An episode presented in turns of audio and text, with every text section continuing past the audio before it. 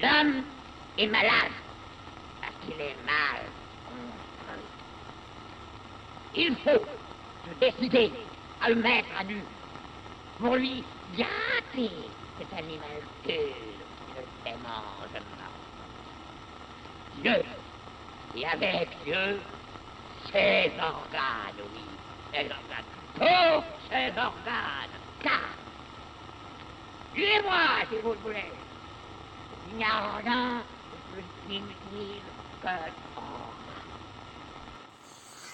Olá, olá. Tá ouvindo? É o barulhinho do sol. É o barulhinho das obras. É o barulhinho da cidade de Porto Alegre respirando aqui às 11 da manhã, um bafo quente de metrópole urbana latino-americana, meio tropical, meio pamposa. Você está ouvindo o Para Acabar com o Juízo, episódio 109, um episódio especial de terraço. Eu subi aqui no terraço da, do, do prédio, tá um dia muito azul, e acordou um dia de 11 graus com uma neblina igual Silent Hill, igualzinho Silent Hill. Se você nunca viu Silent Hill, jogo ou filme, dá um Google aí, Silent Hill. O, a colina silenciosa. Olha quanta neblina. Muita neblina, né? Então tava muito neblina, parecia que a neblina é meio opressiva, ela vai chegando para perto da janela assim, ela começa meio no horizonte, meio desfocando os prédios, de repente ela está em cima da sua janela e parece que não há mais cidade, parece que está imerso nas nuvens e engolido por vapor do rio Guaíba e prestes a entrar num filme um filme B do de um livro do qual é o nome do menino? Do Steven Spielberg, mas é outro cara. Escreveu o Nevoeiro, porra. Me ajuda aí. Stephen King. Filmaço. Filme B muito bom. São, são os três filmes em um, aquele filme lá, né? Tem a parte do mercado, tem a parte depois do rolê. A parte do rolê é muito boa. Aquele filme ali antecipou muita coisa, né? A gente tava meio de bobeira mesmo. Bom, mas. Por mais que se fale bastante de filmes aqui, não é sobre. Mas a dica fica: o Nevoeiro é bom. Final vai te surpreender. Mas esse podcast ainda é sobre a leitura do Antiédipo. Eu tô evitando tocar nesse assunto porque hoje o tema é família e Levi-Strauss. E eu tô numa cadeira de praia, tomando sol no terraço. Eu não tenho a menor base, seja psicológica, seja material, tipo uma mesa, para me apoiar no que será conversar de família, entendeu? E eu, eu sou muito ruim de, de, de nome de família. Eu não tenho nem onde apoiar o celular, vou apoiar o celular na minha perna aqui, espero que eu acho que pelas ondas sonoras que estão reproduzindo aqui, parece que está mais ou menos bom assim. Tô meio curvadinho aqui na cadeira de praia. Deixa eu ver se eu acho um esquema mais inteligente. Eu acho que com uma mão aqui eu consigo segurar, com outra seguro o livro. Vamos lá. Seja o que Deus quiser, né? Que às vezes... Ah, tem que botar o despertador. Calma aí. Muita coisa podcast de muitas funções, muita trabalheira, muita seriedade, né? Agora são 11 h 09 então a gente vai até exatamente 11 e 29 Bom para almoçar, horário bom para editar isso aqui rapidinho e almoçar ele. 20 minutinhos, que mágico, sempre 20 minutinhos. Seu drop de esquizoanálise. Cara, então a gente tá aqui, ó. Estamos no 208. É, eu vou daqui. Vê-se isto claramente, tá? Eles vão começar a falar do Levi. Vê-se isto claramente nas páginas em que Levi-Strauss explica a proibição das formas simples de casamento entre primos paralelos e a sua recomendação aos primos cruzados. Seja lá o que são primos paralelos, o que são primos cruzados, mas eu entendo que talvez. Que primo cruzado, né? Eu preciso parar pra pensar essas coisas, não é óbvio para mim, assim. Primo paralelo, eu acho que assim, o filho do meu tio, a filha do meu tio, da minha tia, né? É isso. E aí, o que, seria um primo cruzado? Tá, eu acho que eu saquei. Aí, por exemplo, o meu avô, minha avó, tem um irmão, uma irmã, né?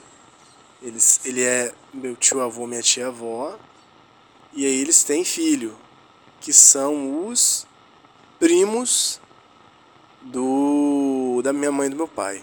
É isso, né? Então é isso. Meus tio-avô, minha tia-avó, tem, tem filhos. Eles são os primos diretos do meu pai e da minha mãe.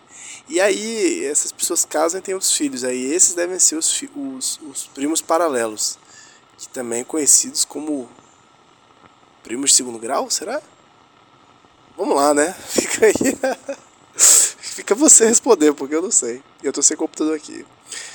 Então entendi, eu acho. A cada casamento entre duas linhagens A e B corresponde um sinal positivo ou negativo, conforme essa ligação resulte para A ou para B de uma aquisição ou de uma perda. A cada casamento de duas linhagens A e B corresponde sinal mais ou menos, conforme essa ligação resulta para A ou para B de uma aquisição ou de uma perda. Aqui eu não sei se é, não está falando de uma aquisição, uma perda de mulheres, né? Vamos ver. Mulheres. A esse respeito, pouco importa que o regime de filiação seja patrilinear ou matrilinear. Então, quanto a isso, pouco importa se for patrilinear ou matrilinear. Se segue a, a representação e continuidade. Nossa, eu sou uma mosca varejeira no livro aqui, ela está fazendo uns deveres animais aqui. Tanto faz se for o principal representante pai ou mãe, né? Se, se, se segue a consanguinidade pelo, pelo, no nosso caso seria sobrenome, né? Mas pela filiação por pai ou pela filiação de mãe, né? Em um regime patrilinear e patrilocal, por exemplo, aí entre aspas, as mulheres parentes são mulheres perdidas. As mulheres aliadas são mulheres ganhas. Então é exatamente isso que eu pensei. Juntou a linhagem A e B. E aí, para cada mulher que vira se casa com a, com a linhagem A, é um sinal de mais para cada mulher que se casa. Isso nas patrilineares. Cada mulher se casa na linhagem B, A perde uma mulher, então ganha um sinal de negativo. Cada família derivada destes casamentos vem afetada com um signo, determinado pelo grupo inicial, conforme a mãe das crianças seja uma filha ou nora. Calma. Conforme a mãe das crianças seja uma filha. Então, né, se for filha de alguém e vira mãe das crianças a partir da, da correlação com a família, com a ligação com B, se ela for conforme uma descansa, se ela for filha, é um sinal negativo, ou se ela for nora. Aqui, o que, que é a nora, né? Minha nora. Nora é Sério, isso não é fácil pra mim. Nora é a companheira do filho de uma mãe, não é isso? É isso. É o que é nora sogra, né? Uma sogra vai ter uma nora e uma nora vai ter uma sogra. É isso. É, eu, eu acho que é isso. Eu acho que é isso. Caralho, pior episódio do mundo. Ai. Muito idiota fazendo isso. Então, determinado pelo grupo inicial, conforme a mãe das crianças seja uma filha ou nora. Muda-se de signo, passando do irmão à irmã. Do irmão à irmã. Dado que o irmão adquire uma esposa, ao passo que a irmã está perdida para sua própria família. Tá. Entendi. Se for, se for menino, é, na, na né, é positivo porque vai ganhar uma esposa. E se for menina, se for uma filha, vai perder porque ela vai ser é, oferecida, né, vai ser casada com, com outro lugar, com outro, outro grupo. Mas observa Levi-Strauss, acho que até agora entendi, mas observa Levi-Strauss muda-se igualmente de signo, mudando de geração. Aí, por que, que o signo muda de geração? Do ponto de vista do grupo inicial, conforme o pai tenha recebido uma esposa ou a mãe tenha sido transferida para fora, tá, que tem essas duas possibilidades, né? Ou você vê pelo lado de pai que recebe uma esposa, ou positivo, ou da mãe que foi transferida para fora, sinal negativo, dentro de um grupo inicial. Os filhos têm direito a mulher ou devem uma irmã. Então, esse primeiro ponto inicial de se, se, se parte do lado que o pai ganhou ou que a mãe foi perdida, né? é, os filhos têm direito a uma mulher ou devem uma irmã. Tem que passar para frente uma irmã para fazer uma troca. Tá, entendi, entendi, entendi. Se é, se do lado da família, né, do lado da família, tem dois grupos originais, vamos dizer que são os dois grupos originais. Se o grupo A, o pai recebeu a mulher, o grupo B perdeu a mulher. Se nasce um filho né, dessa patrilineagem, ele teoricamente. É isso? Por que, que continua tendo direito a uma mulher? Eu acho que eles vão dever uma irmã. Eu acho que aqui eles vão dever uma irmã. No A. E aí no B, se nascer um filho, ele vai ter direito a uma mulher. Eu acho que é isso. Sem dúvida, essa diferença não se traduz na realidade por uma condenação ao celibato de metade dos primos machos. Tá, seria uma possível consequência disso, né? Sem dúvida, essa diferença não traduz na realidade para uma condenação ao celibato de metade dos primos machos. Tá bom. Tô fingindo que tô entendendo. Mas em todo caso, ela exprime a lei segundo a qual um homem só pode receber uma esposa do grupo do qual se pode exigir uma mulher. Tá, isso aqui fez sentido, né? Só pode se exigir uma mulher de um grupo que está é, em dívida, né? Em, em negativo. Porque na geração anterior, uma irmã, uma filha foi perdida. Após que um irmão deve ao mundo exterior uma irmã, ou um pai, uma filha. Se ele tiver uma filha, ela, ela, vai, ela vai ter que ser doada, né? Porque na geração superior, uma mulher foi ganha. Tá, tem essa dimensão de dívida. Tô entendendo. Esquentando o celular aqui que ele tá no sol. Deixa eu só ver aqui rapidinho. Nossa, tá fervendo. Daqui a pouco Samsung não aguenta, vou ter que ir pra sombra. Ai. Pronto, pelo menos o celularzinho tá na sombra e meu rosto tá ainda tomando um sol aqui pra pele ficar igual de maracujá. Porque na geração superior uma mulher foi ganha. Beleza, tá fácil. No que diz respeito ao casal pivô, ou seja, o casal fundamental que estabelece o positivo e negativo, formado por um homem A, casado com uma mulher B, ele possui evidentemente os dois signos conforme seja encarado do ponto de vista de A ou de B. Então tem essa ambiguidade, né? Se se encara do ponto de vista A ou B, o homem possui os dois signos. Ele é ao mesmo tempo para o grupo A a marca do positivo, porque ele ganhou, e para o grupo B a marca do negativo, porque ele deve, acho que é isso. O que é também verdade em relação aos seus filhos. Basta agora encarar a geração dos primos para constatar que todos aqueles que estão na relação mais mais ou menos menos são paralelos.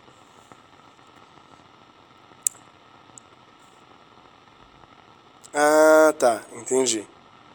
É, eu acho que eles estão falando assim, tem de saída o sentido de ganho de perda, né? O sentido de. Eu acho que aqui, na verdade, o homem, quando junta casa, o homem seria até melhor entendido como sinal de negativo, né? O homem é um negativo. Não, eu não sei. O homem é um negativo, talvez, porque deve. E a mulher é o positivo, porque ela é uma dádiva e faz a dívida, né? Então o casamento é menos mais. Mais do ponto de vista do A ou B, ele é mais menos ou menos mais. Ele tem as duas perspectivas. Então quando quando nasce um filho, ele ganha o signo tanto do, do ser homem ou ser mulher, pelo que eu entendi, estou entendendo, mas ele também tem um sinal que vai ser em relação com a relatividade desses dois grupos. Por isso que dois sinais, assim. Entendendo isso? São paralelos, ao passo que os que estão na relação mais menos ou menos mais são cruzados. 15. Levi-Strauss, as estruturas elementares do parentesco. De la parenté. Gente, é isso. Boa sorte.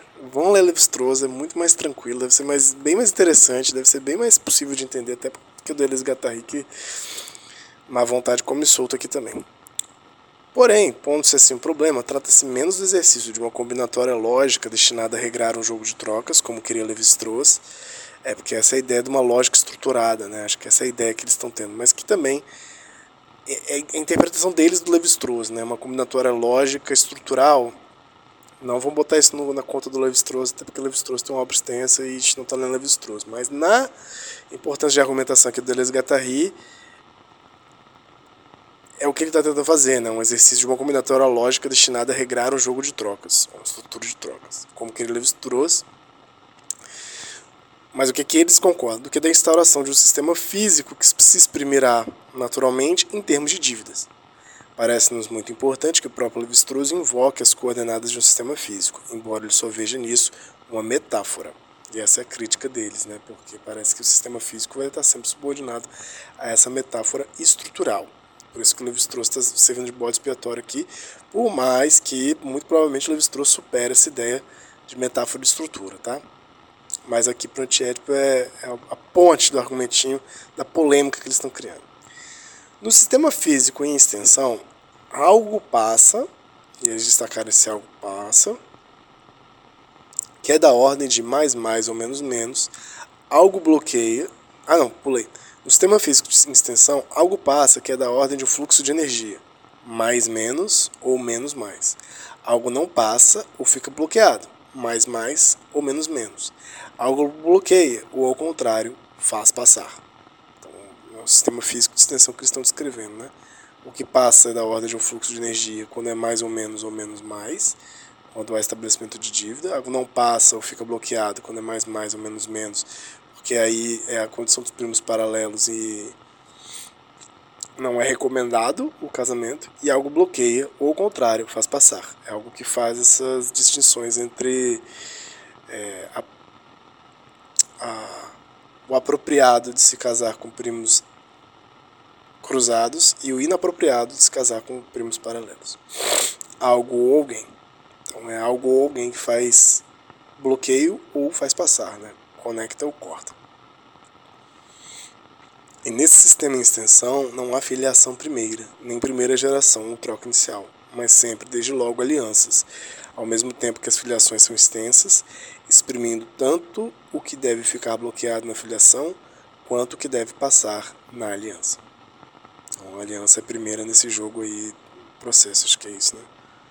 Não há filiação primeira, nem primeira geração troca inicial, mas sempre, desde logo, alianças, né? Porque essa variação do signo de mais menos é, é, derivativa da aliança, né? Do grupo A e do grupo B se juntando. Então, é, mais uma vez, eles argumentando a primazia de uma certa aliança, mas uma pressuposição recíproca, né?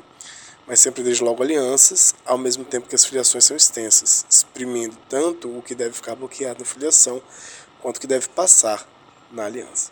Beleza.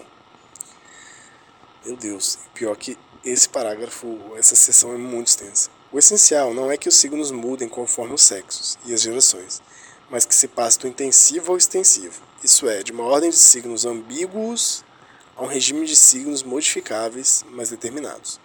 Como é que passa da ordem intensiva para um sistema extensivo? É isso? É, uma ordem de signos ambíguos é um regime de signos modificáveis. Ah, entendi. Então tem uma ordem dos signos, né?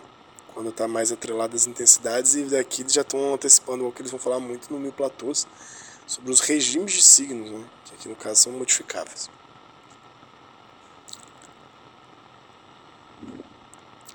É aí que o recurso ao mito é indispensável. Não porque ele seja uma representação transposta ou mesmo invertida das relações reais em extensão, mas porque é só ele que determina, conforme o pensamento e a prática indígenas, as condições intensivas do sistema, inclusive do sistema de produção. Então é somente o mito que determina, conforme o pensamento e a prática indígenas, as condições intensivas do sistema, ou a ordem de signos, inclusive do sistema de produção. Eis porque um texto de Marcel Griol, que busca no mito um princípio de explicação do avunculado. Porra, o que é avunculado? Parece não ser decisivo e escapar, e escapar acusação de idealismo feita habitualmente esse tipo de tentativa. O mesmo pode ser dito do recente artigo em que Adler Cartry, ou Cartry, ou sei lá qual é o nome de Cartry, retomam a questão. Nota de rodapé 16, Marcel Criol, remarque sur l'oncle utérin au Sudão. É, nota sobre o tio uterino no Sudão, nos cadernos internacionais de sociologia. E Alfred Adler. Engraçado, esse Alfred Adler aqui, eu acho que ele é um psicólogo, tá ligado? E. Tanto que ele, ele é o psicanalista, né? Ele é o Adler do, do Freud, de 1870, que tá aqui na, na na nota de rodapé, né, de 1870 a 1937, e eles falam de um artigo recente, esse livro é de 72, se o Adler morreu em 37, não acho que seja esse Alfred Adler, engraçado. E Michel Jean Rohr Cartry, 1917 a 2004. A transgressão e sua. Derision é o que em francês? Que é de 71 o artigo, então não pode ser o Adler. Nossa, que erro grotesco isso aqui. Bom, depois eu quero ver o que é derrison, quem é esse Adler e o que significa avunculado. Mas enfim. Esses autores têm razão ao observar que o átomo de parentesco de Levi-Strauss, com suas quatro relações irmão, irmã, marido, esposa, pai, filho e tio materno, filho de irmã, se apre... Só virar a página.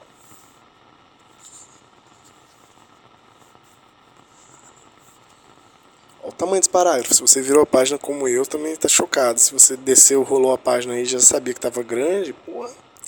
Ou se você está só acompanhando sem, sem efeitos visuais, caralho, muito grande. Se apresenta como um conjunto já pronto, do qual a mãe, como mãe, é estranhamente excluída, embora possa ser, conforme os casos, mais ou menos parente, entre aspas, mais ou menos aliada, entre aspas, em relação a seus filhos. Isso é um toque que a galera dá, né? Desse estranhamento do, da mãe como estranhamente excluída. Ora, é precisamente aí que se enraiza o mito, que não é expressivo, mas condicionante. Então, o mito não é uma expressão das relações de parentesco, mas uma condição para essas relações de parentesco. Acho que é isso que estão dizendo. Como relata Griol, o Yurugu, penetrando no pedaço de placenta que roubou, é como o irmão da sua mãe, a qual ele se une, e este título, e a este título. Desculpa. Como relata Griol, o Yorugu, penetrando no pedaço de placenta que roubou, é como o irmão da sua mãe, a qual ele se une. Irmão da sua mãe. Mas o que é o Yorugu eu não sei, né? A qual ele se une. E a este título, a citação, esse personagem, com efeito, mostrou-se no espaço, trazendo uma parte da placenta alimentadora, isso é, uma parte da sua própria mãe, Considerava também que este órgão lhe pertencia particularmente e que fazia parte de sua própria pessoa, de tal modo que se identificava a sua genitora. Nesse caso, a matriz do mundo, e se supõe colocado no mesmo plano que ela, do ponto de vista das gerações. Só fechar essa citação, com o alarme aqui.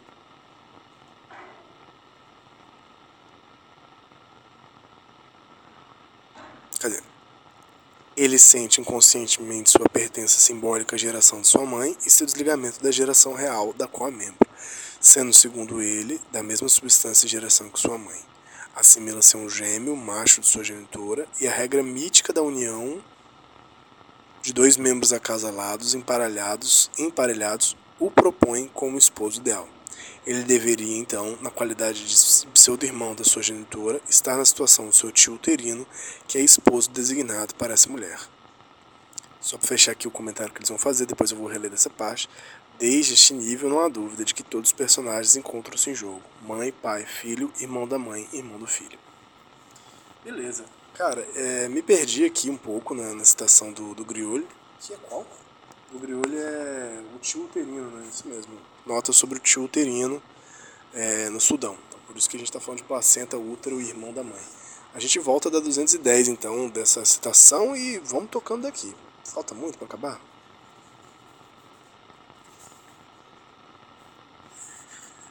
Faltam duas páginas inteiras ainda. Se, se a gente contar que eu vou voltar disso aqui, faltam três. Meu Deus do céu. Que capítulo, meus amigos, que capítulo. Beijo, até a próxima.